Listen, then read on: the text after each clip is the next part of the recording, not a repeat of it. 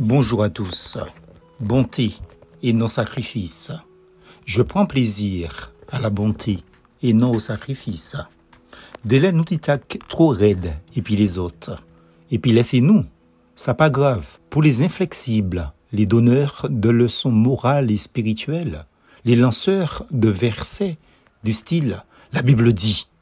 Ceux qui n'ont pas compris que l'un a la conviction de pouvoir manger de tout, l'autre, qui est faible dans la foi, ne mange que des légumes, que celui qui mange de tout ne méprise pas celui qui ne le fait pas, et que celui qui ne mange pas de tout ne juge pas celui qui le fait, car Dieu l'a accueilli. Qui es-tu pour juger le serviteur d'un autre Qu'il tienne bon ou qu'il tombe, cela regarde son Seigneur. Mais il tiendra bon, car Dieu a le pouvoir de l'affermir. Romains chapitre 14, versets 2 à 4. Cette phrase du Seigneur a changé mon regard sur mes semblables. Dieu prend plaisir à la bonté plus qu'au sacrifice. Et ça l'a changé radicalement. Dans Luc, dans ce même verset, il est ajouté que si on avait compris cela, on n'aurait pas condamné des innocents.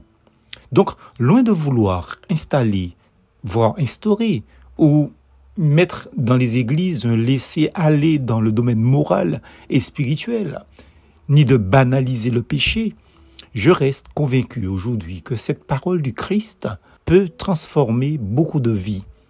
Des pharisiens, Christ disait, ils lient des fardeaux pesants et les mettent sur les épaules des hommes, mais ils ne veulent pas les remuer d'un droit. Matthieu chapitre 23, verset 4.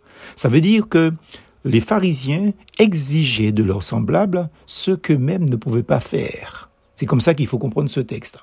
Donc attention au pharisianisme, comme j'aime à dire. Méditez dans la prière cette merveilleuse phrase du Seigneur Jésus-Christ toute la journée.